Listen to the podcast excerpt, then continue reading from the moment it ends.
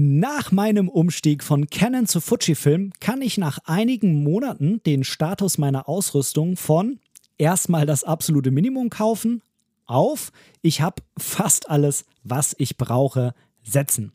Ich habe also auf Instagram eine kleine Umfrage gestartet, ob Interesse an einem What's in my bag bestehen würde. Und da die Umfrage von allen Teilnehmern klar mit Ja beantwortet wurde, hier ist diese Folge.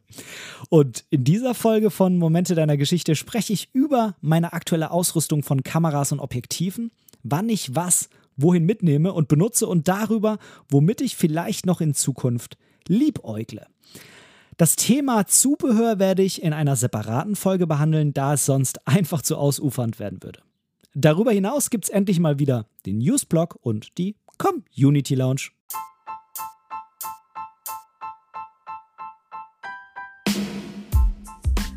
Moin und herzlich willkommen zu Momente deiner Geschichte, dem tiefgründigen Fotografie-Podcast. Ich bin der Ben und in diesem Podcast möchte ich meine Gedanken rund um die Fotografie mit dir teilen. Ich wünsche dir ganz, ganz viel Spaß beim Zuhören. Moin und herzlich willkommen zu dieser neuen Folge von Momente deiner Geschichte, dem tiefgründigen Fotografie-Podcast. Und ich freue mich unheimlich, dass du heute auch wieder mit dabei bist. Ich hoffe, es ist am Mittwoch oder je nachdem, wann du eben diese Folge hörst, genauso schön sonnig, wie es heute hier bei mir ist. Es ist ja heute Sonntag, der 17. April. Draußen scheint die Sonne und es ist auch wirklich extrem warm. Das muss man einfach mal so sagen. Irgendwie fast schon ein bisschen schade, dass ich jetzt hier drin vor dem Mikrofon sitze. Aber meine Frau und ich wollen am Dienstag an die Ostsee fahren und das heißt, ich will unbedingt diese Folge hier einmal vorproduzieren, damit du die auch am Mittwoch definitiv pünktlich auf die Ohren bekommen kannst. Ich habe nächste Woche Urlaub, also jetzt, wenn du es hörst, habe ich quasi Urlaub und genieße den. Und äh, ja, da wollten wir einfach mal für ein Wochenende an die Ostsee fahren. Und dann dachte ich mir jetzt heute, komm, jetzt nimmst du mal die Folge auf. Wir haben Besuch von den Schwiegereltern und äh, der Schwester von meiner Frau und die fahren jetzt gerade zusammen in so einen Wildpark. Nee, ist kein Wildpark, ist ein äh, Freilichtmuseum hier in der Nähe. Da war ich aber schon so oft, dass ich gesagt habe, hm, da muss ich jetzt eigentlich nicht unbedingt nochmal hin, zumal mal so unter uns Fotografen im Moment ist noch relativ sonnig draußen. Also hm, ich hätte wahrscheinlich auch nicht so die geilen Bilder hinbekommen, wenn man jetzt mal so ans Licht denkt und so. Vielleicht irgendwie in ein, zwei Stunden, aber ich vermute, dass die sich dann langsam alle wieder auf den Rückweg machen und von daher, hm. also habe ich für mich entschieden, ich setze mich jetzt mal hier hin, nehme diese Folge auf, habe mir ein schönes Käffchen dazu gemacht und möchte heute mit dir mal wieder ein bisschen über Technik sprechen. Ich habe ja vor einiger Zeit meinen äh, Wechsel von Canon zu Fujifilm vollzogen und bin mittlerweile da an einem Punkt, wo ich sage, ja, ich habe wieder so ziemlich alles, was ich eigentlich brauche, bis auf den einen oder anderen Punkt vielleicht. Man hat ja immer noch Wünsche. Also wir lassen mal die großen Leica-Wünsche weg, sondern sprechen jetzt von Wünschen in dem Fujifilm, äh, in der Fujifilm-Welt. Und ähm, da habe ich mir gedacht, komm, jetzt machst du doch mal eine kleine Umfrage auf Instagram. Ich bin mir ja manchmal auch gar nicht so sicher, ob denn alle wirklich auch immer so viel Bock auf so viel Tech Talk haben. Und ich versuche das ja auch immer so ein bisschen durchzumischen, dass ich mal Interviewgäste da habe, dass ich mich mal eher so um eine Philosophiefrage in der Fotografie kümmere, sowas wie den Stil oder so. Ähm, und halt natürlich auch ein bisschen Tech Talk. Hm, offensichtlich ist er nach wie vor beliebt, äh, denn die Umfrageergebnisse waren mehr als eindeutig. Ähm, die wurden von allen, die an dieser Umfrage auf Instagram teilgenommen haben, mit Ja beantwortet und von daher, ja, herzlich willkommen zu dieser Tech Talk Folge. es bleibt aber nicht nur bei Tech Talk. Ich habe auch heute noch einige, mh, mm, ja, interessante, wie ich hoffe, Punkte für dich, mh, mm, die so in den letzten Folgen, ja, zwar irgendwie schon da waren, also für mich quasi schon da waren, aber irgendwie nicht so richtig zu den Folgenthemen gepasst haben. Ich will halt zum Beispiel, wenn ich einen Interviewgast da habe, dann äh, dieses Interview nicht für, für einen Newsblog oder so unterbrechen. Das passt irgendwie meiner Meinung nach nicht ganz so richtig gut rein.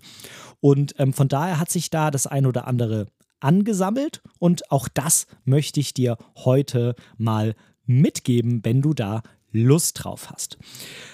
So, wenn du ähm, vorher oder vielleicht auch nach dieser Folge noch ein bisschen mehr zu dem Umstieg äh, wissen willst, warum ich da umgestiegen bin, wann das war, ähm, was da so mm, die Gründe für waren, mm, ob ich jetzt damit zufrieden bin und so weiter und so fort, dann hör dir gerne die Folge, jetzt weiß ich schon wieder die Folgennummer nicht.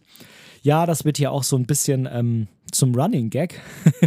ähm, ich habe zum einen eine Folge gemacht. Äh, das ist die Nummer 58 von Canon zu Fujifilm, warum ich gewechselt habe. Und dann in der Folgen Nummer 59 hatte ich den lieben Thomas B. Jones bei mir zu Gast. Der ist ja ähm, Fujifilm Ambassador und hat auch einen YouTube-Kanal und gibt Workshops und hat schon Bücher rausgebracht und so weiter.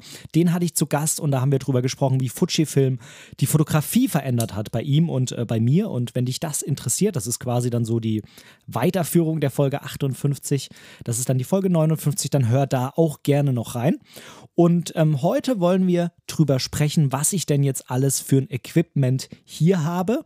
Und ich habe mich entschieden, dass wir das jetzt erstmal auf die Kameras und die Objektive beschränken, dass ich dir auch ein bisschen mehr zu dem jeweiligen äh, Gerät erzählen kann und vielleicht auch ein bisschen drüber philosophieren, wann ich was mitnehme, ähm, wann ich was benutze und äh, was ich vielleicht auch so ja noch in Zukunft äh, gerne hätte, mit was ich da liebäuge. Und alles, was so Zubehör, Fototaschen, Blitze und ähm, Handgriffe und so weiter angeht. Das kann sein, dass ich das an der einen oder anderen Stelle mal kurz anreiße. Das will ich aber hier jetzt nicht vertiefen. Und wenn du daran auch interessiert bist, wenn du auch gerne quasi noch eine zweite Folge von Was ist in meiner Fototasche hören würdest, wo es dann eben ums Zubehör geht, dann lass mich das gerne wissen und dann mache ich auch gerne noch eine zweite Tech Talk Folge zu dieser Kategorie. So, jetzt legen wir aber mal los. Und zwar legen wir mal los mit meiner absoluten Lieblingskamera. Im Moment sehr, sehr, sehr schwer zu kriegen. Ich habe auch schon mehrere ähm, verzweifelte Nachrichten von Hörern dieses Podcasts bekommen, ähm, dass sie unbedingt so eine X100V haben wollen und die im Moment so unheimlich schwierig zu kriegen ist. Neu meine ich quasi gar nicht. Ähm, und gebraucht dann irgendwie teilweise halt zu Neupreisen. Oder vielleicht ist da noch ein kleines bisschen Zubehör dabei und dann zahlst du den Neupreis für. Und ähm, ja, da wurde ich schon diverse Male gefragt, ob ich da irgendwie eine Einschätzung von gewissen Angeboten äh, mal abgeben kann, ob ich das für seriös halte und ob ich das so machen würde oder nicht. Und äh, ja, also die Kamera ist im Moment sehr, sehr, sehr beliebt. Ich bin sehr froh, dass ich sie damals gekauft habe, wo die Nachfrage da noch nicht ganz so hoch war. Und ähm, Sie ist nach wie vor meine absolute immer dabei Kamera. Ich äh, liebe diese Kamera. Sie hat irgendwie auch nur so zwei, drei Punkte, mit denen ich nicht so ganz zufrieden bin. Ähm, das ist zum einen, dass ich echt gerne einen Bildstabilisator drin hätte, aber das hätte wahrscheinlich dazu geführt, dass das Gehäuse größer wird. Das weiß ich nicht. Das würde ich dann dafür nicht in Kauf nehmen. Das sage ich auch ganz klar, weil ich sie halt eben sehr, sehr oft dabei habe und die Größe, beziehungsweise die kleine Größe sehr, sehr schätze. Und äh, zum anderen fehlt mir persönlich hinten dieses Steuerkreuz, was äh, aufgrund von ja, Design-Weiterentwicklung und Bequemlichkeit, dass man halt mehr Platz für den Daumen hat, weggelassen wurde. Und äh, ich hätte das gerne, aber ich kann das beides verschmerzen. Es ist meine absolute Lieblingskamera. Sie sieht einfach nur geil aus. Und das ist halt so eine Kamera, da sage ich ja auch ganz ehrlich. Da bin ich dann auch mal bereit, irgendwie mir mal einen neuen Gurt zu kaufen, weil er halt cool aussieht. Oder mir mal eine neue Streulichtblende zu gönnen, die dann wieder ähm, ganz viele Euros kostet und eigentlich brauche ich es gar nicht. Ähm, aber die Kamera ist halt irgendwie so mein Baby, die ja ich halt so mitnehme und die ich auch gern anschaue und gern in die Hand nehme. Und da ist mir dann das ein oder andere Mal auch mh, hm, irgendwas äh, es wert, dass ich dafür Geld ausgebe, obwohl ich es eigentlich wirklich nicht brauche. Und es geht eigentlich wirklich eher so um Design und so. aber ja, das ist auf jeden Fall meine absolute Lieblingskamera nach wie vor. Diese Kamera hat ein fest verbautes 23 2.0 Blende 2.0 Objektiv. Das heißt, in der Vollformatwelt ist es dann ein 35er. Freistellung wird dann zu 2,8 ungefähr. Ähm, Lichtstärke bleibt natürlich bei 2,0. Und ähm, ja, mit dieser Kamera kann ich echt irgendwie alles fotografieren. 35 mm ist ja wirklich so mein absolutes Ding. Ähm, und äh, von daher, wenn ich die mitnehme, weiß ich genau, ich kann irgendwie kann ich das, was ich da finde, schon umsetzen. Ja, selbst wenn ich irgendwie jetzt im Wildpark bin und sage mir, oh, eigentlich würdest du jetzt aber gern da so ein Tier fotografieren, aber das ist irgendwie weiter weg, dann zwingt mich diese Kamera und vor allem auch diese Brennweite einfach dazu, umzudenken und ein anderes Foto zu machen. Vielleicht von jemandem, der davor steht und man sieht, das Tier zwar irgendwie im Hintergrund, äh, aber das ist halt dann natürlich nicht mehr das Motiv, keine Frage, aber dann geht das Ganze auch eher so mh, mm, in die Richtung von Fotos, wie ich sie gerne mache. Also einfach so Richtung Storytelling und Atmosphäre einfangen und ja, Geschichten erzählen und äh, ein bisschen mehr zeigen und jetzt in Anführungszeichen nicht nur den Vogel. Ich will diese Art der Fotografie gar nicht schlecht reden. Ich schaue mir das auch gerne an und so, aber es ist halt nicht meine Art der Fotografie diese Kamera hat ganz, ganz, ganz viele Dinge, die ich ganz, ganz toll finde, aber die will ich jetzt an der Stelle nicht nochmal wiederholen. Hör dir dazu, wie gesagt, gerne die anderen Folgen an, die ich dir vorhin ähm, vorgeschlagen habe.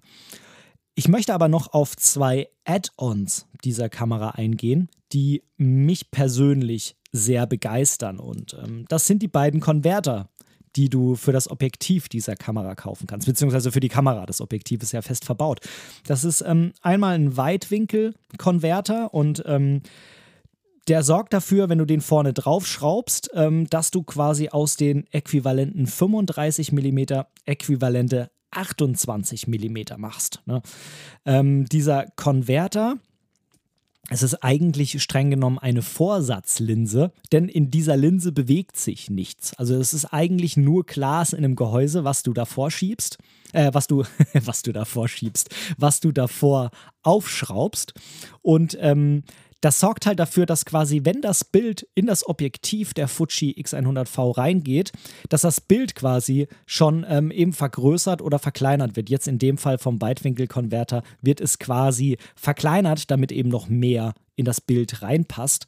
Und ähm, das heißt aber halt auch, dass du keinen Verlust an Lichtstärke hast, weil das Objektiv ja mh, mm, also die Vorsatzlinse quasi keinen Einfluss auf das richtige Objektiv hat vielleicht ganz leicht in der Qualität. Du hast natürlich mehr Linsen und mehr Glas sorgt immer dafür, dass irgendwie die Qualität schlechter wird, zumindest wenn du noch was vorne dran machst. Ähm, Anders mag es vielleicht bei Objektiven sein, die extra noch ein Glas bekommen, damit die Bildqualität verbessert wird. Aber prinzipiell ist es wie bei einem Filter, wenn du den drauf machst, kann das Bild, was jetzt so die reine Schärfe, die Qualität angeht, kann die rein logisch natürlich nicht besser werden, sondern tendenziell eher schlechter. Mir ist da jetzt aber auch nicht großartig irgendwie eine deutliche Verschlechterung aufgefallen, wo ich jetzt sage, deshalb will ich das Teil nicht benutzen, sondern ähm, das ist, wenn dann eben nur merklich, wenn man wieder Pixel-Peeping betreibt. Es kostet aber auch einiges. Das muss man dazu sagen, wenn man na, diesen Weitwinkelkonverter oder auch den Telekonverter noch dazu kauft, dann, jetzt kenne ich den Preis nicht genau, aber ich vermute, der liegt irgendwo so zwischen 200 und 300 Euro, so in dem Bereich.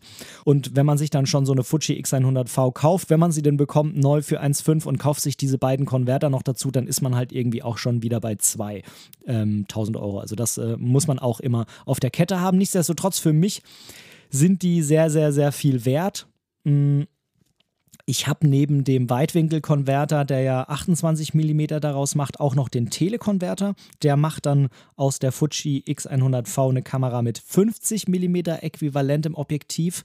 Ähm, wird dann allerdings deutlich größer und schwerer, weil während dieser Weitwinkelkonverter noch relativ klein ist, ist der Telekonverter doch schon so ein kleiner Brummer, den man da vorschraubt und das ist mh, mm, nicht ideal.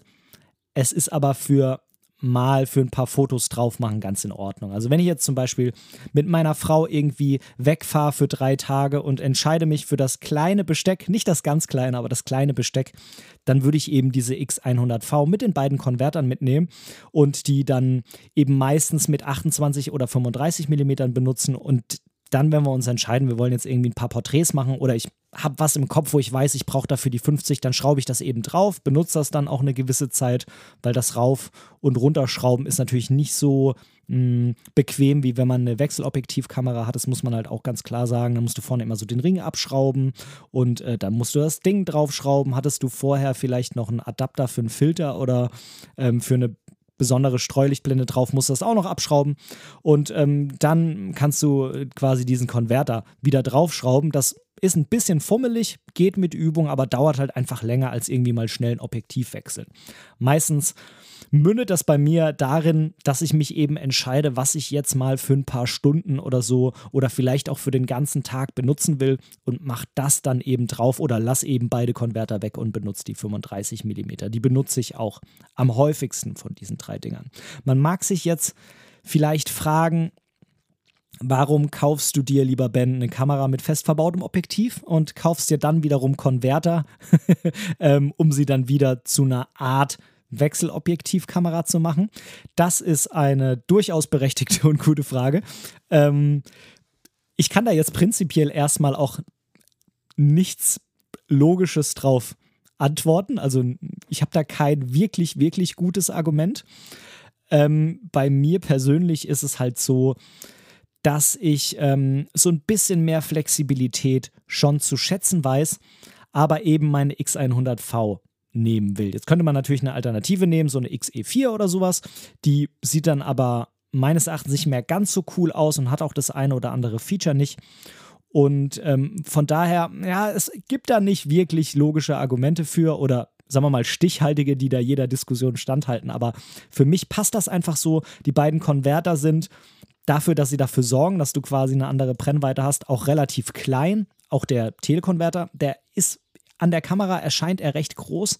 Wenn man sich jetzt aber überlegt, ich hätte jetzt eine Wechselobjektivkamera, hätte daran, also dafür dabei ein 28er, ein 35er und ein 50er, dann wäre das eben im Gesamten deutlich größer als äh, jetzt mit diesen beiden Konvertern. Das muss man einfach mal so sagen. Und wenn man sagt, ich will wenig Platz in meinem Rucksack, in meiner Fototasche nutzen oder brauchen und ähm, will aber trotzdem ein bisschen flexibler sein, dann ist das für mich auf jeden Fall das Mittel der Wahl und das würde für mich auch echt für ganz, ganz, ganz vieles reichen, weil diese drei Brennweiten meine absoluten Lieblingsbrennweiten sind. So, ich glaube, das reicht für die Fujifilm X100V an dieser Stelle erstmal. Und bevor ich jetzt rüberspringe zur XT4 und äh, die Objektive, die ich dazu habe, und das ist dann doch schon eine ganze Menge mehr, schiebe ich jetzt an dieser Stelle erstmal die Community Lounge ein. Also viel Spaß mit dieser kleinen Unterbrechung.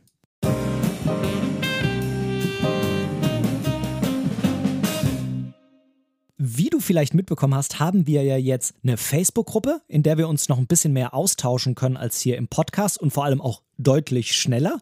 Da kannst du gerne noch mit dazukommen. Den Link findest du in den Show Notes.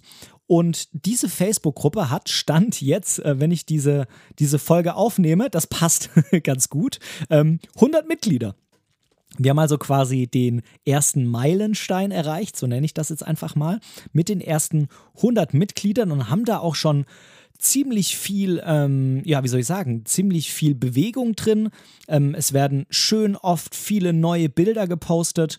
Ähm, es werden auch Fragen gestellt. Es gibt jetzt neuerdings auch ähm, nachdem mir das einer der Mitglieder vorgeschlagen hat, ähm, gibt es jetzt auch immer ein Monatsthema, zu dem du ein Bild machen kannst oder auch in deinem Archiv graben kannst und das posten. Bitte nur eins pro Gruppenmitglied pro Monat. und ähm, genau, gefällt mir richtig, richtig gut. Es ist ein total toller Umgang dort. Ähm, alles, was du sonst von sehr, sehr großen Facebook-Gruppen kennst, mit Anfeindungen, mit Beleidigungen und sonstiges, das gibt es hier alles gar nicht. Und äh, da achte ich auch sehr drauf. Ich habe mir sehr viel Mühe auch bei den Gruppenregeln gegeben. Ähm, die du dort nachlesen kannst, äh, wo ich sehr, sehr Wert drauf lege, dass die auch eingehalten werden, weil ich da ein sehr friedliches Miteinander will. Komm gerne zu dieser Gruppe mit dazu, das würde mich unheimlich freuen, denn dann können wir uns noch viel besser austauschen. Dort bekommst du auch immer die Links von mir, wenn irgendwie eine neue Folge online ist ähm, oder es sonst irgendwas Neues gibt. Und ähm, das macht es, glaube ich, auch sehr bequem, um da quasi an die neuesten Infos ranzukommen. Würde mich sehr, sehr freuen, wenn du mit dazu kommst. Einfach dem Link folgen, dir die Gruppenregeln durchlesen. Die einmal bitte bestätigen, sonst ähm, würde ich dich quasi vertrösten, äh, dass du nochmal einen, äh, einen Antrag stellen musst und den Gruppenregeln dann zustimmst. Also mach's am besten einfach gleich. ähm, genau. Dann zum Projekt Wanderobjektiv. Es gibt ja ein Objektiv von mir, das äh, werde ich dir später auch nochmal ein kleines bisschen vorstellen in ähm, dem Blog mit der XT4 und den dazugehörigen Objektiven. Das ähm, habe ich auf die Reise geschickt durch zwölf Fotografenhände. Das ist jetzt äh, ein Jahr unterwegs, bis es wieder zu mir kommt. Und ähm, dann schauen wir mal, was wir mit den Fotos machen, die ich dann von den ganzen Teilnehmern bekomme. Und es freut mich natürlich auch unheimlich, wenn ich dieses Objektiv wieder in den Händen halte, nach einem Jahr, nachdem auch so viele verschiedene Dinge damit fotografiert wurden. Und ähm, ja, die ähm, Teilnehmerplätze sind jetzt alle belegt. Das heißt, bitte auch keine Anfragen mehr per E-Mail oder sonstiges, ob du da noch mitmachen kannst. Die sind leider belegt jetzt alle. Ähm, vielleicht gibt es irgendwie nochmal eine andere Möglichkeit bei einem anderen Projekt für dich mitzumachen. Darüber werde ich dich dann natürlich rechtzeitig informieren, aber dieses Projekt ist jetzt erstmal ausgebucht. Und das freut mich unheimlich, dass doch das Interesse so, so groß war. Ich war mir da nicht so ganz sicher, ob das alles aufgeht, aber es hat super funktioniert. Und äh, ich freue mich, ich bin sehr gespannt, was da für Bilder kommen und ich werde dich, lieber Zuhörer, auf jeden Fall weiter auf dem Laufenden halten zu diesem Projekt. Und als letztens in dieser Community Lounge habe ich noch eine neue Rezension bei Apple Podcasts bekommen von Cam and Coffee. Cam and Coffee hat mir fünf Sterne gegeben, hat die Rezension mit einfach klasse zwei Ausrufezeichen betitelt und schreibt: Hey Ben, vielen Dank für diesen wunderbaren Podcast. Klasse Tonqualität, inspirierende Themen, zum Glück nicht so viel in Richtung Fotoschule. Mag sein, dass ich dich nochmal per Mail belästige. Viele Grüße, Uwe. Vielen lieben Dank, Uwe, für die äh, Rezension von dir. Belästigt mich sehr, sehr gerne per E-Mail. Das ist natürlich alles andere als belästigend. Schreib mir gerne, wenn du das willst. Ich verspreche dir, du bekommst auch eine Antwort von mir.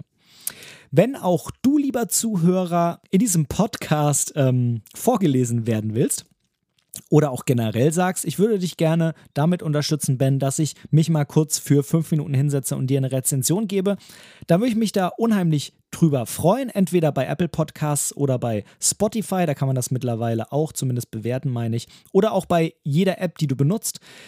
Setz dich einfach kurz hin, ähm, bewerte mich.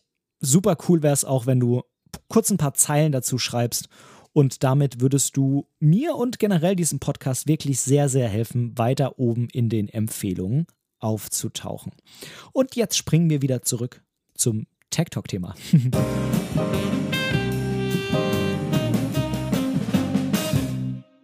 XT4, der der Nabel meines Umstiegs von Canon zu Fujifilm, denn die X100V, die hatte ich ja schon vorher, die war so wie das zum Beispiel auch bei Leica wohl anscheinend bei vielen ist, mit der Q, Q2, Q-Monochrom, die Einstiegsdroge für mich in die Fuji-Welt. Und ähm, das hat dann eben am Ende dazu geführt, dass ich meine Canon EOS R eingetauscht habe mit meinen ganzen Objektiven gegen eine Fujifilm X-T4. Und ich kann jetzt nach einiger Zeit Benutzung dieser Kamera sagen, die enttäuscht mich überhaupt gar nicht. Es gibt eigentlich tatsächlich ja, so gut wie nichts, was mich wirklich, wirklich stört an der Kamera. Es gibt einen kleinen Punkt, den ich lieber ein bisschen anders hätte, aber das ist auch wieder so eine Diskussion.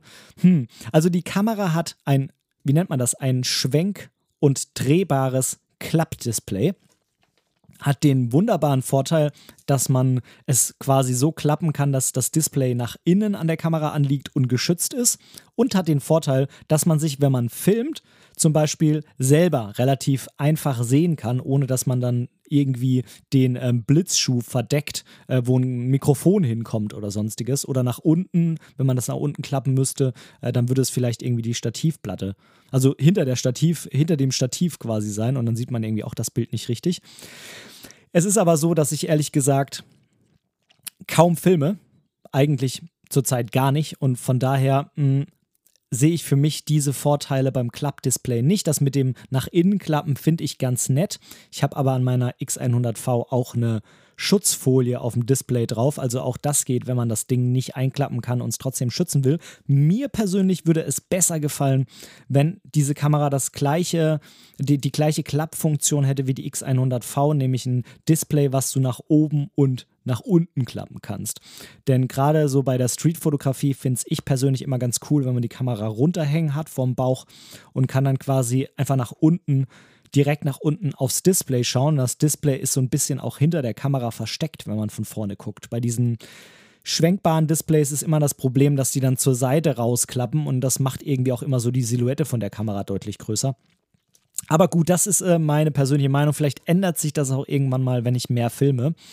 Und ähm, ja, ansonsten hat diese Kamera tatsächlich nichts, was mich stört. Also sie ist perfekt für mich. Ich bin damit sehr, sehr, sehr zufrieden. Ähm, ich habe mich nicht für die X Pro 3 entschieden, weil sie ja nochmal ein anderes Klappdisplay hat, bei dem du ähm, schaust dir einfach an. Das wird, glaube ich, zu kompliziert jetzt zu erzählen. Ähm, dafür habe ich mich nicht entschieden. Auch wegen äh, des fehlenden Bildstabilisators, denn den finde ich an meiner XT4 echt wirklich spitze. Den möchte ich eigentlich nicht missen. Gerade weil ich da ja auch vielleicht mal ein längeres Objektiv dran habe als bei der X100V und dann ist natürlich ein Bildstabilisator ja, der wird dann immer relevanter eigentlich. Auch wenn man quasi in, in Lichtsituationen fotografieren will, wo einfach nicht so viel Licht da ist. Hm. Das ist einer der Faktoren, wenn ich mich entscheide, welche von beiden Kameras ich jetzt mitnehme. Wenn ich weiß, es wird mit den Lichtverhältnissen ein bisschen schwieriger, dann greife ich auf jeden Fall zur XT4, wenn es der Platz hergibt. Denn mit der XT4 habe ich nicht nur den integrierten Bildstabilisator, sondern habe halt auch noch diverse Objektive, die eine Blende 1.4 mitbringen. Und das ist natürlich eine ganze Blendenstufe mehr Licht, das da reinkommt im Vergleich zur X100V. Da sind ja sowohl das eingebaute Objektiv als auch die Konverter mit Blende 2.0.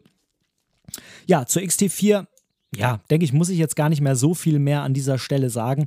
Da gibt es mit Sicherheit genug Rezensionen da draußen ähm, und es gibt halt irgendwie auch wirklich so nichts, was mich besonders stört, außer die Sache mit dem Display, aber das, ähm, damit kann ich ähm, absolut leben. Ansonsten treffen sehr, sehr viele Dinge eben bei dieser Kamera auch zu, die ich an der X100V sehr zu schätzen weiß. Von daher, das ähm, passt dann schon so, denke ich.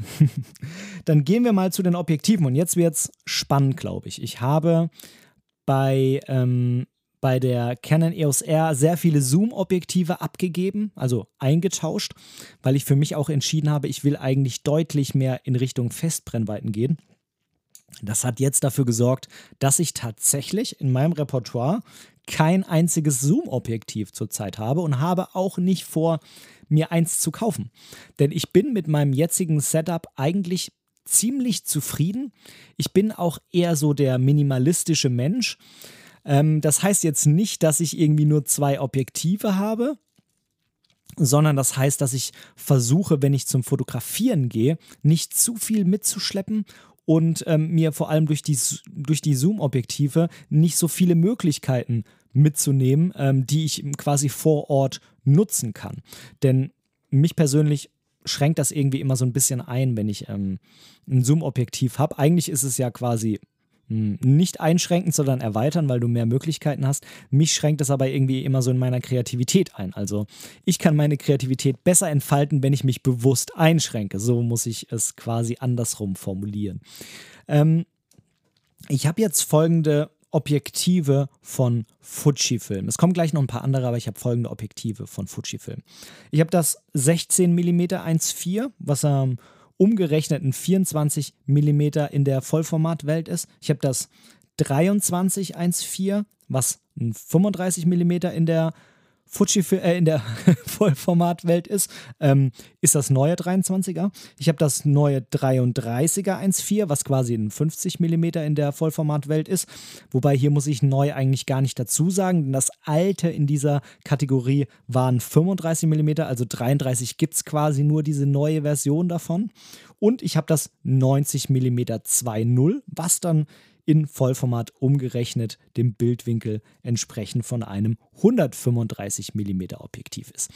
Von den normalen Objektiven habe ich tatsächlich auch nicht mehr Brennweite zur Verfügung. Und ähm, tja, wenn du dich fragst, hm, da fehlt doch jetzt ganz schön viel nach unten und da fehlt doch irgendwie auch ganz schön viel nach oben.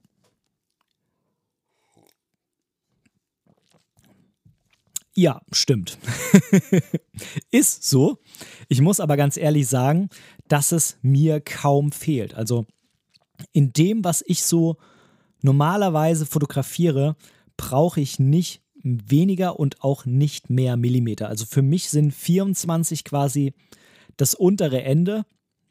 Es mag sein, dass ich das ein oder andere Mal vielleicht sage, oh, so 21 Vollformat-Äquivalent wären jetzt schon ganz schön, aber auch alles, was da drunter geht, ist für mich, hm, ich mag die Verzerrung irgendwann ehrlich gesagt nicht mehr. Jetzt kann man natürlich sagen, ja, man kann das bewusst so einsetzen und versucht die dann auch gar nicht rauszurechnen, sondern man will die haben.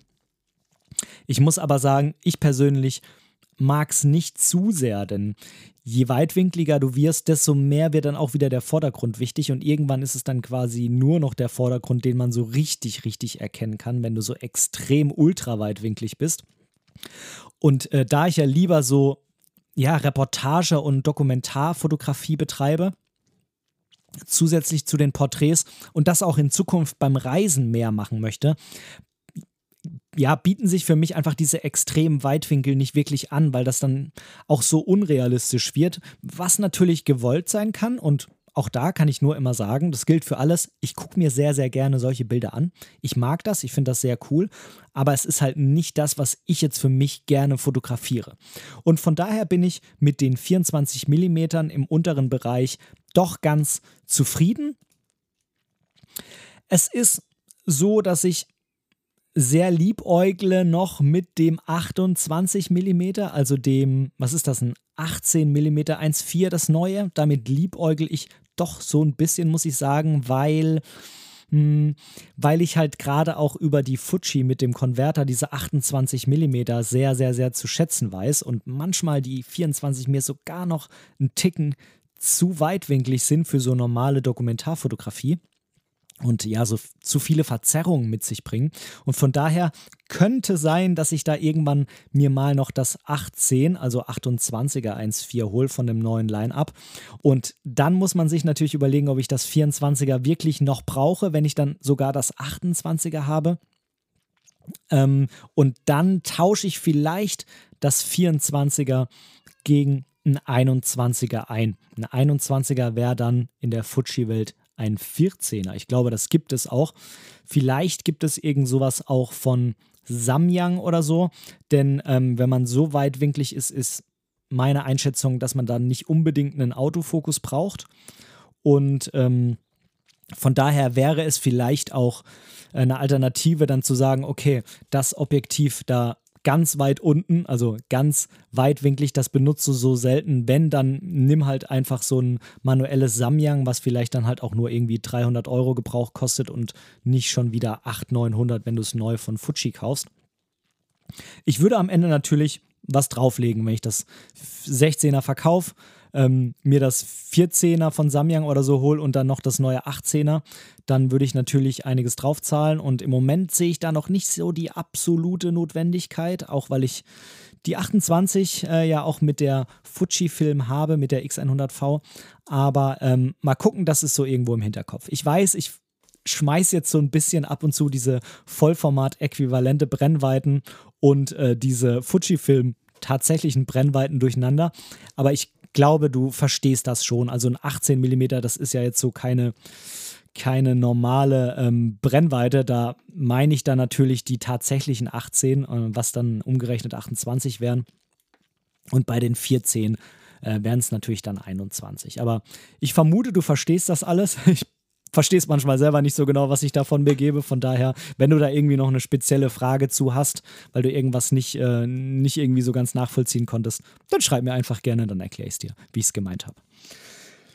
Ähm, von diesen Objektiven ist das 23er und das 33er, das sind die vom neuen Fujifilm-Line-Up, von denen dann auch das achten, äh, jetzt bringe ich selber schon durcheinander. Also von dem 23er und von dem 33er, die sind von dem neuen Fujifilm-Line-Up. Da wäre auch das 18er von dem neuen Fujifilm-Line-Up.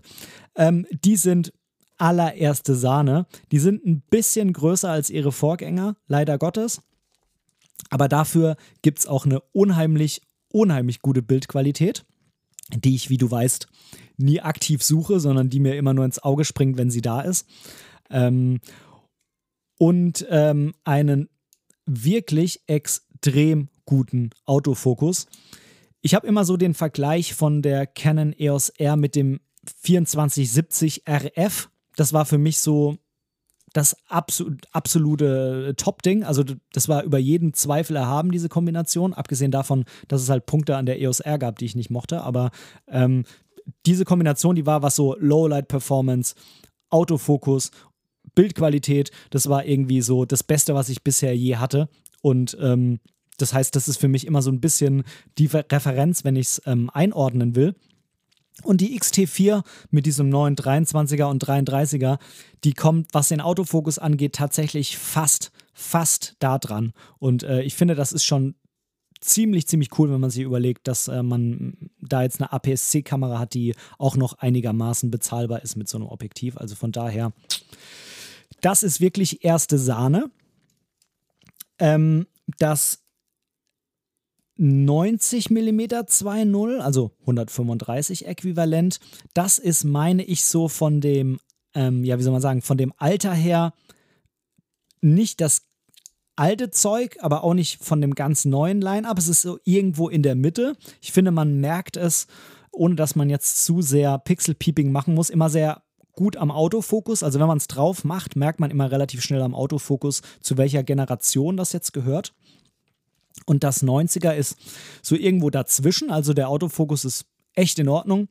Ähm, aber es ist nicht ganz so schnell wie die allerneuesten Linsen.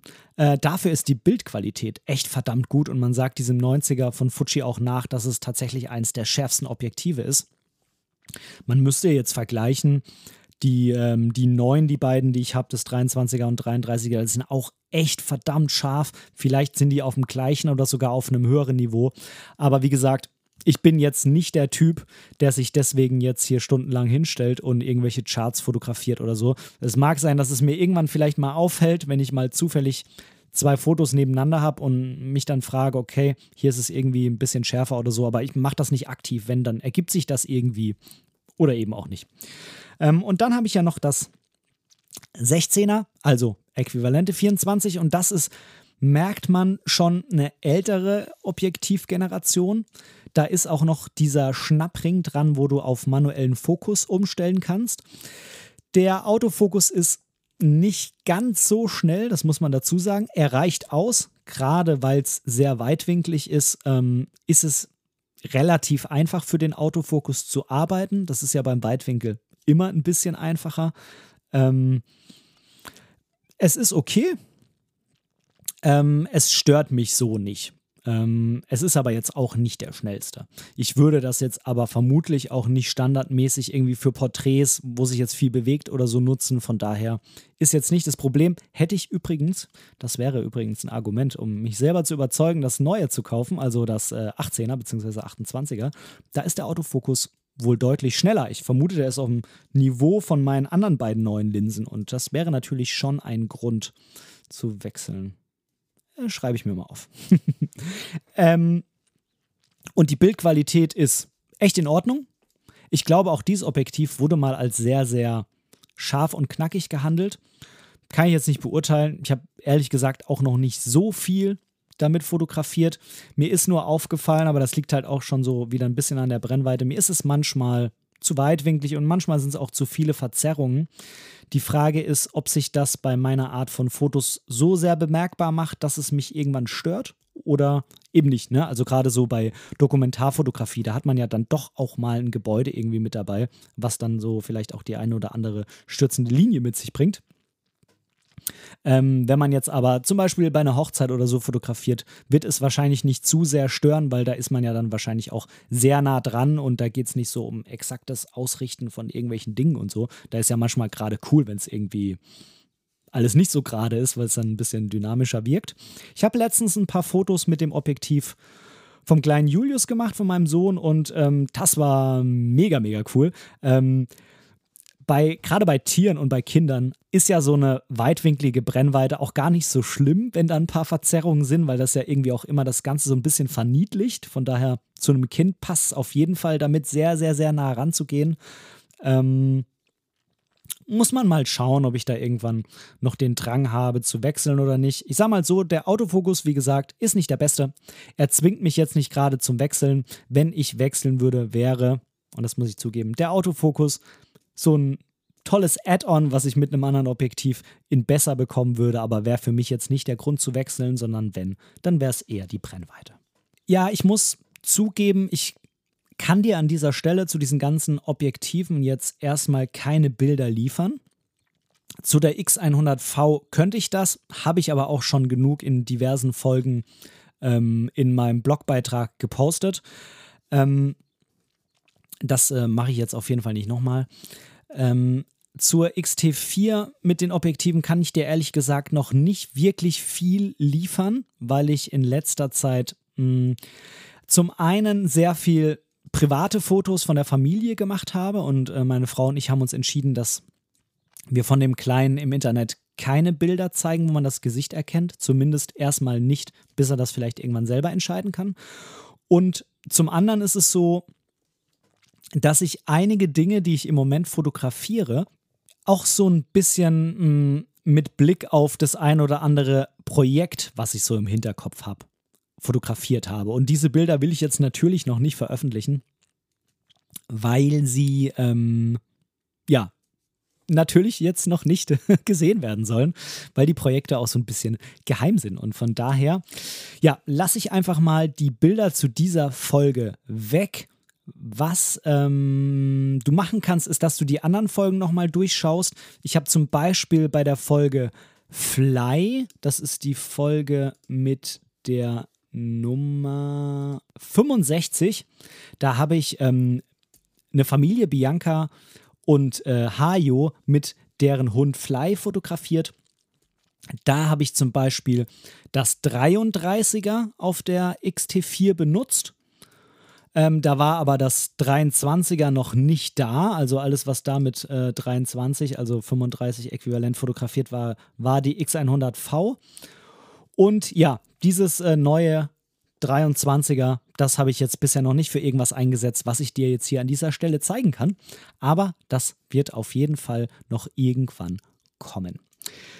So, bevor wir jetzt gleich nochmal auf die etwas mh, hm, außergewöhnlichen Objektive eingehen, jetzt nicht unbedingt von der Brennweite, aber so von der Marke und äh, von den Eigenschaften, gehen wir jetzt nochmal in den Newsblog. Da habe ich nochmal zwei interessante Aspekte für dich.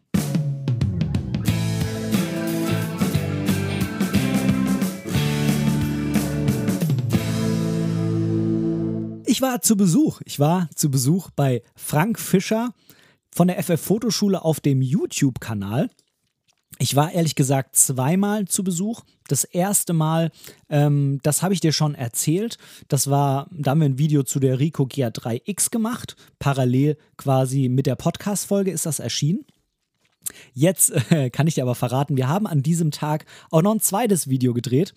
Und zwar haben wir ein Video gedreht, in dem wir beide die Kameras getauscht haben. Er hat meine XT4 bekommen und ich, ich habe seine Olympus OMD EM1 Mark III bekommen. Das muss ich jetzt ablesen, denn ich kann mir das irgendwie gar nicht so richtig merken mit diesen ganzen Buchstaben und Zahlen.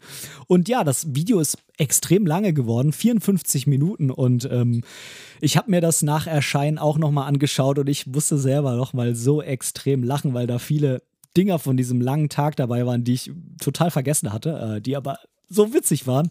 Und ja, Frank und ich hatten so unsere Herausforderungen mit der Kamera des jeweils anderen und haben uns da auch nicht mit lustigen Sprüchen zurückgehalten. Es war ein sehr, sehr geiler Tag und wenn dich das Video interessiert, schau da gerne mal rein. Ich verlinke dir das unten in den Show Notes. Kameratausch mit Benedikt Precht von Momente deiner Geschichte Podcast beim Frank Fischer auf dem Kanal der FF Fotoschule bei YouTube. Viel Spaß beim Zuschauen.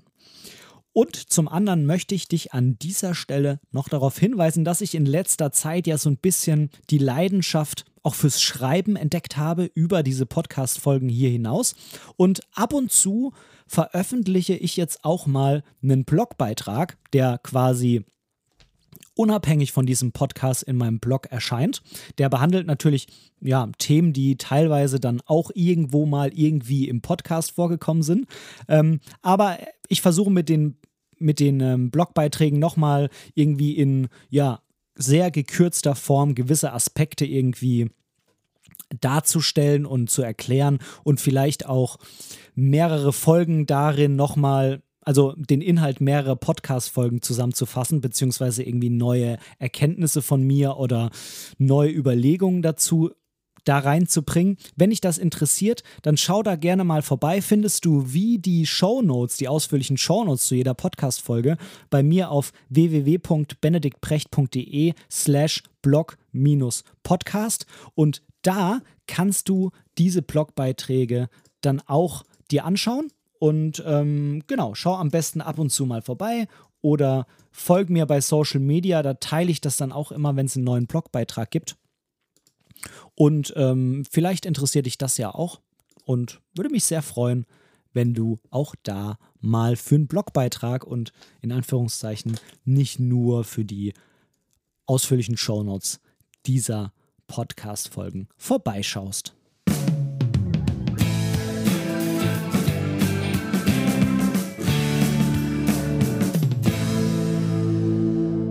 Und jetzt, wir sind auf der Zielgeraden. Was gibt es noch für Zeug bei mir, was so Objektive betrifft? Denn Kameras, das war's. Also die X100V und die XT4. Ansonsten habe ich nur noch ein paar analoge hier ähm, rumfahren, die ich eigentlich leider viel zu selten benutze. Aber naja, ähm, dafür habe ich das eine oder andere analoge Objektiv das ich dafür an der Fuji nutze oder mir prinzipiell vorstellen könnte, es ab und zu mal öfter zu benutzen. Ich hatte die alle mal drauf, aber zugegebenermaßen nicht so wirklich viel verwendet.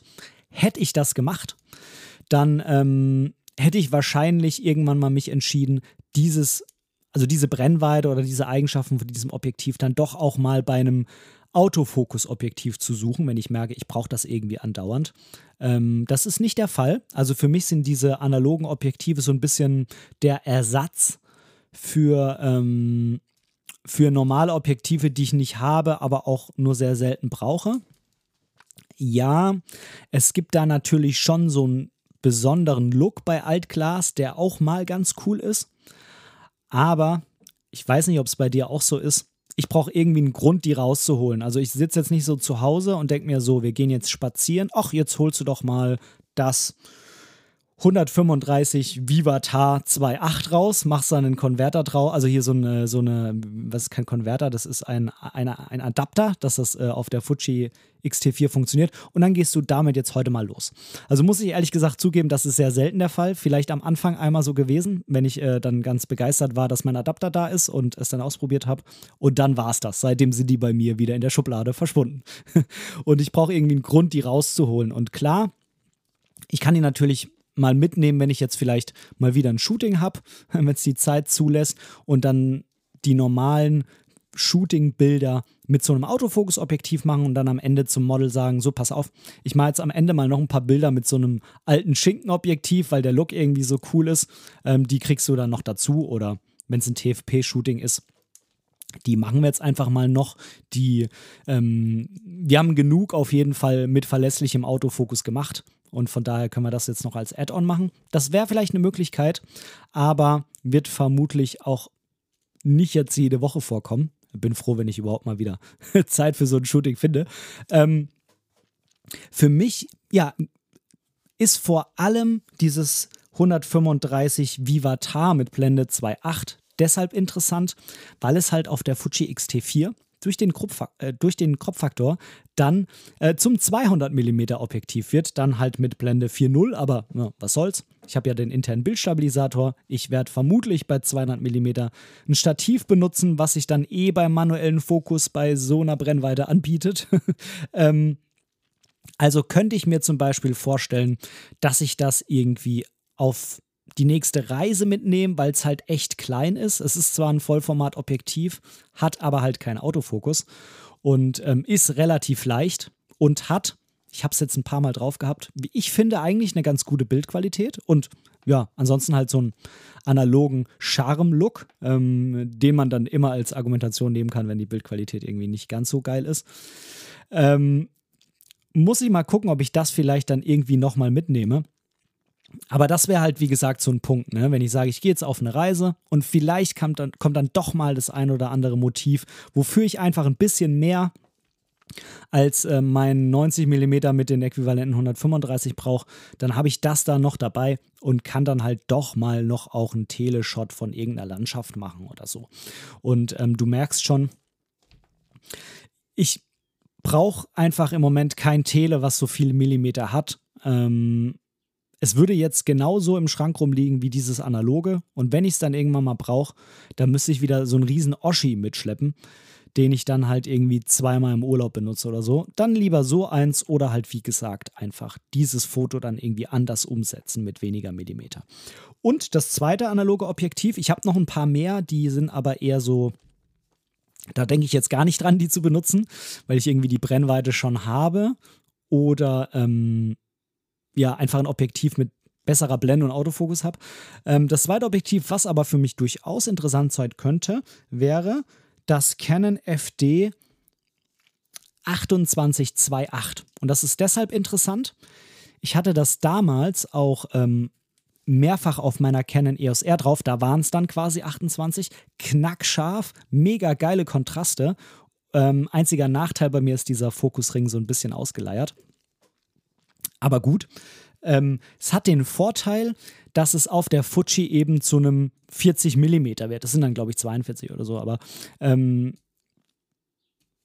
es ist geil, weil ich habe ja mit dem Test der Ricoh GA3X da ähm, ziemlich viel mit den 40 mm fotografiert und ich könnte mir halt schon vorstellen, dass mich das irgendwie im Rahmen der Street-Fotografie nochmal reizt. Denn sie waren ungewohnt, die 40 mm, aber manchmal will man sich ja auch dann nochmal mit was Ungewohntem dazu bringen, dass die Kreativität irgendwie bei einem ja, so gefördert wird. Und äh, ja, dafür kaufe ich mir jetzt nicht extra die GA3X, aber ich könnte mir vorstellen, dass es schon interessant ist, das hier dann mal drauf zu packen, vor allem da es manuell ist. Dann kannst du schön mit ähm, Zonenfokus das bei der Streetfotografie einstellen und ähm, muss dann quasi auch gar nicht wirklich manuell fokussieren. Von daher, das könnte ich mir schon vorstellen, dass das vielleicht doch das ein oder andere Mal noch auf meine Fuji draufkommt. Ich habe ja kein, ähm, was wären denn 40 mm Äquivalent bei Fuji? Das wären Oh, das wäre ja auch ein 28er. jetzt ich, ich muss es jetzt nicht wieder komplizierter machen, als es ist. Das wäre ja auch ein 28 mm Objektiv quasi. Ähm, aber das gibt es halt nicht. Von daher hm, wäre vielleicht mal ganz spannend noch. Und jetzt zum Abschluss. Und äh, nicht, dass ich jetzt schon wieder die Stunde sprenge hier. ähm, habe ich noch zwei manuelle Objektive. Das sind keine Objektive, die für analoge Kameras gemacht worden sind, sondern schon speziell für diese modernen spiegellosen Kameras, sind aber absichtlich manuell. Und zwar was den Fokus angeht. Und zwar ist es einmal das TT Artisan 35 1.4 und ich muss zugeben, dieses Objektiv ist gar nicht hier. Jetzt fragst du dich, warum? Du sagst doch, Ben, du sagst doch, what's in my, what's in my bag? Ja, was ist in deiner Tasche? Es kann ja gar nicht in deiner Tasche sein, wenn es nicht da ist. Stimmt, aber es ist eigentlich mein Objektiv. Aber ich habe dir ja vorhin in der Community Lounge vom Wanderobjektiv-Projekt erzählt und das ist genau das Objektiv, was quasi auf die Reise geht. Also das ist das Wanderobjektiv und das ist jetzt halt nicht mehr da, denn der erste Teilnehmer dieses Projekts hat das schon seit dem 1.4. Und von daher werde ich das jetzt wohl noch einige Monate, nämlich so elfeinhalb, nicht sehen und nicht in my Bag haben. ja. Ich habe aber noch ein zweites, was auch 35 mm hat, aber eine Blende von 0.95. Und zwar ist es das Seven Artisan 35 mm 0.95, auch ein manuelles Objektiv. Ich habe irgendwie doch Bock bekommen, da noch mehr mit so einer mega krass offenen Blende auf APS-C zu mh, experimentieren und habe ja, mir dann Herz gefasst und mir das gekauft. Vor allem natürlich, ich wusste ja auch irgendwann, okay, es werden jetzt immer mehr Teilnehmer beim Wanderobjektivprojekt. Du hast dann halt auch ein Jahr irgendwie kein richtiges manuelles, außer die, ähm, die analogen. Aber da ist halt, ja, ein Objektiv mit großer Blende in dem Brennweitenbereich nicht mehr nicht da, also was heißt nicht mehr, äh, nicht da, Punkt. Und ähm, von daher habe ich mir dann das einfach mal noch gegönnt, war auch gar nicht irgendwie so teuer, ich 200 Euro oder 250, weiß ich jetzt gar nicht auswendig. Also war so okay mal. Ähm, es ist ein ganz nettes Objektiv und die Offenblende ist natürlich schon krass riesig, auch in Innenräumen, wenn wenig Licht da ist, kannst du da wirklich mit der ISO und mit, also mit der ISO ziemlich weit unten bleiben und mit der Verschlusszeit ähm, relativ weit hochgehen. Man muss aber halt auch sagen, dass es auf 095 ah, schwierig ist. Zum einen mit der Fokussierung, auch mit den Fokussierhilfen und zum anderen ist es ehrlich gesagt auch echt nicht mehr so scharf. Im Nahbereich geht's noch. Wundert ein, normal ist der Nahbereich nicht ganz so scharf bei so sehr offenblendigen Objektiven. Ich erinnere mich da an meine Fujifilm X100F, da war das Objektiv nicht ganz so offenblendig, aber im Nahbereich sehr schwammig. Ähm, also es scheint durchaus auch irgendwie eine Herausforderung zu geben, im Nahbereich sehr scharf zu sein. Bei dem habe ich das Gefühl, es ist anders. Das ist im Nahbereich voll in Ordnung bei Blende 095, auch so auf normaler Porträtentfernung.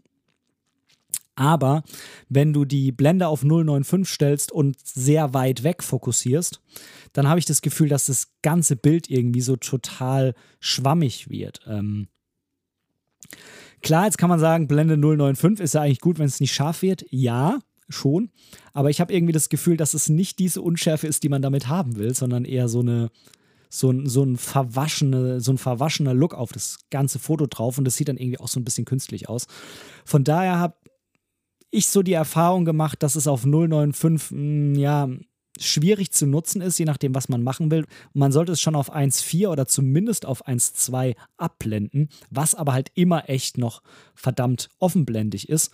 Und ähm, da würde es mich jetzt tatsächlich mal reizen, wenn irgendwann mein Wanderobjektiv wieder da ist, das 095er mal auf Blende 1.4 zu stellen und das Wanderobjektiv mal auf Blende 1.4 zu stellen, was da ja aber halt Offenblende ist. Und da mal zu gucken, wie dann die Bildqualität bei beiden ist. Das würde mich vielleicht als wirklich einziger Bildqualitätsvergleich mit Pixel Peeping mal reizen. Nicht jetzt für meine eigene Fotografie, sondern da ist dann eher die Neugierde, die mich so anspringt, weil halt diese Objektive so verdammt günstig sind äh, und ähm, aus Fernost kommen. Äh, also auch von Fernost-Herstellern äh, und nicht von den guten. ähm, da wird es mich vielleicht schon mal reizen, ähm, was da irgendwie für dieses Geld möglich ist. Ähm, ansonsten reizt mich ja eher weniger. Ja, das Objektiv hat einen manuellen Fokus. Ähm, der funktioniert ganz gut. Was mich ein bisschen stört, ist, dass die Blende, also der Blendenring, keine Rasten hat. Das mag für Filmer toll sein, für mich als Fotograf ist es irgendwie nicht so geil. Ähm, aber ich kann damit leben. Was mir gerade noch dazu einfällt, zu diesem Seven Artisan 095, das ist die, das zweite, was ich davon habe. Das erste war bei mir, ich habe das eine Zeit lang benutzt und dann ist halt irgendwie so eine, so eine Schraube von dem Bajonett unten, die ist abgebrochen. Also die hatte ich auf einmal in der Hand. Also nicht die Schraube, sondern quasi nur den Schraubenkopf, ne? also dieses Blättchen oben, wo man dann mit dem Schraubenzieher rangeht. Das äh, hatte ich dann irgendwie in der Hand. Und dann ist mir aufgefallen, das ist bei einer anderen von diesen drei Schrauben schon weg. Vorher ist mir das nicht so aufgefallen, weil wenn diese, mm, dieser Schraubkopf quasi weg ist und du weißt nicht, dass das mal eine Schraube war, dann könntest du dir ja vielleicht auch denken, das ist einfach ein Stift, der da irgendwie drin steckt und der da so reinproduziert wurde. Und ähm, deshalb hatte ich mir da auch gar keine Gedanken vorher gemacht. Ich dachte mir, ja, vielleicht sind da halt irgendwie auch nur zwei Schrauben und da ist halt ein Stift drin oder so, ne? Aber nachdem ich dann so einen so Schraubkopf von einer anderen Schraube in der Hand hatte, und dann gesehen habe, okay, jetzt ist nochmal eine Schraube, die ist ganz normal drin und nochmal so ein Ding, das sieht genauso aus wie das, was dir gerade auseinandergefallen ist, war es wohl schon der zweite Schraubkopf. Ähm, ich vermute, dass es im Werk ja, zu fest angezogen wurde, dass da, das ist natürlich klar, für die Kohle kann das äh, am Ende nicht die gleiche Leistung sein wie bei einem Objektiv von einem renommierten Hersteller. Und da wird halt natürlich dann nicht nur an der ähm, am Glas und so weiter gespart, sondern natürlich auch an der Qualitätskontrolle. Das ist ja auch einer der Faktoren, warum zum Beispiel Leica so unheimlich teuer ist. Es ist ja nicht nur das bessere Material oder ähm, die Entwicklung und alles, sondern es ist natürlich auch die Qualität und die, ähm, das Qualitätsmanagement, äh, was da am Ende dann rausgeht und ähm, wie das nochmal überprüft wird und so weiter. Und ja, ich habe das Ding dann zurückgeschickt. Wo habe ich denn das gekauft? Weiß ich jetzt gar nicht mehr. Bei irgendeinem, äh, irgendeinem Fotogeschäft habe ich das gekauft, äh, also auch online.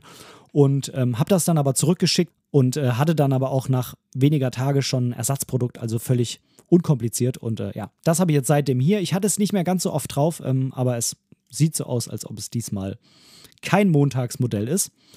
Irgendwie habe ich auch das Gefühl, dass der Blendenring und Fokusring deutlich schwergängiger sind, im positiven Sinne, als bei dem anderen. Also, hm, keine Ahnung, was das irgendwie war. Weiß ich nicht. Ja, also, das sind äh, die manuellen Objektive, die ich noch habe, beziehungsweise das äh, TTA dessen auf der Reise ist. Tja, das ähm, soll es jetzt erstmal gewesen sein. Wie gesagt, wenn dich mal noch mein Zubehör interessiert, dann lass mich das gerne wissen. Dann mache ich darüber auch nochmal eine Folge. Ähm, Zubehör könnte sein Kameragurte, Rucksacktasche, Blitze, Handgriffe, ähm, Reinigungsmaterial, whatever. ähm, lass mich das gerne wissen, wenn dich da irgendwas im Speziellen oder einfach alles interessiert. Und dann wünsche ich dir jetzt noch einen wunderschönen Tag. Wann auch immer du diesen Podcast hörst, wünsche ich dir einen schönen Tag, wenn es morgens ist, einen weiterhin schönen Tag, wenn es mittags ist und einen schönen Abend, wenn es abends ist. So, hörst du den vielleicht auch nachts? Das würde mich auch mal interessieren. Wobei hörst du denn eigentlich meinen Podcast am liebsten? Hörst du den beim Autofahren? beim Einschlafen, beim Kochen, beim Arbeiten oder bei was auch immer. Äh, schreib mir auch das mal gerne. Das würde mich auch mal interessieren. So, bei was denn so alles mein Podcast gehört wird. es ist ja, wie gesagt, immer One Way. Ich bin ja nicht dabei, wenn du den anhörst. Würde mich mal interessieren. Ja, ich wünsche dir auf jeden Fall noch viel Spaß, was auch immer du jetzt tust. Vielleicht ist es ja fotografieren und dann sage ich bis nächste Woche. Tschüss. Dein Ben.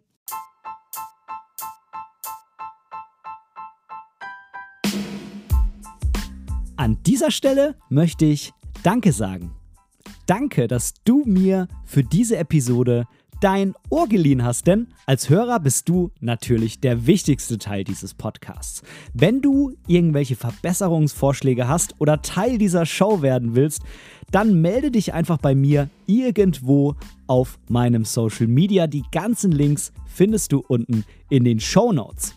Außerdem würde es mich unheimlich freuen, wenn du mir bei Apple Podcasts eine positive Bewertung für diesen Podcast geben könntest und vielleicht sogar ein kleines Kommentar hinterlässt. Natürlich, wenn du was anderes benutzt, kannst du das auch einfach beim Podcast-Player deines Vertrauens tun. So können wir beide zusammen noch viel mehr Menschen erreichen und unsere gemeinsame Community weiter ausbauen. Vielen lieben Dank dafür.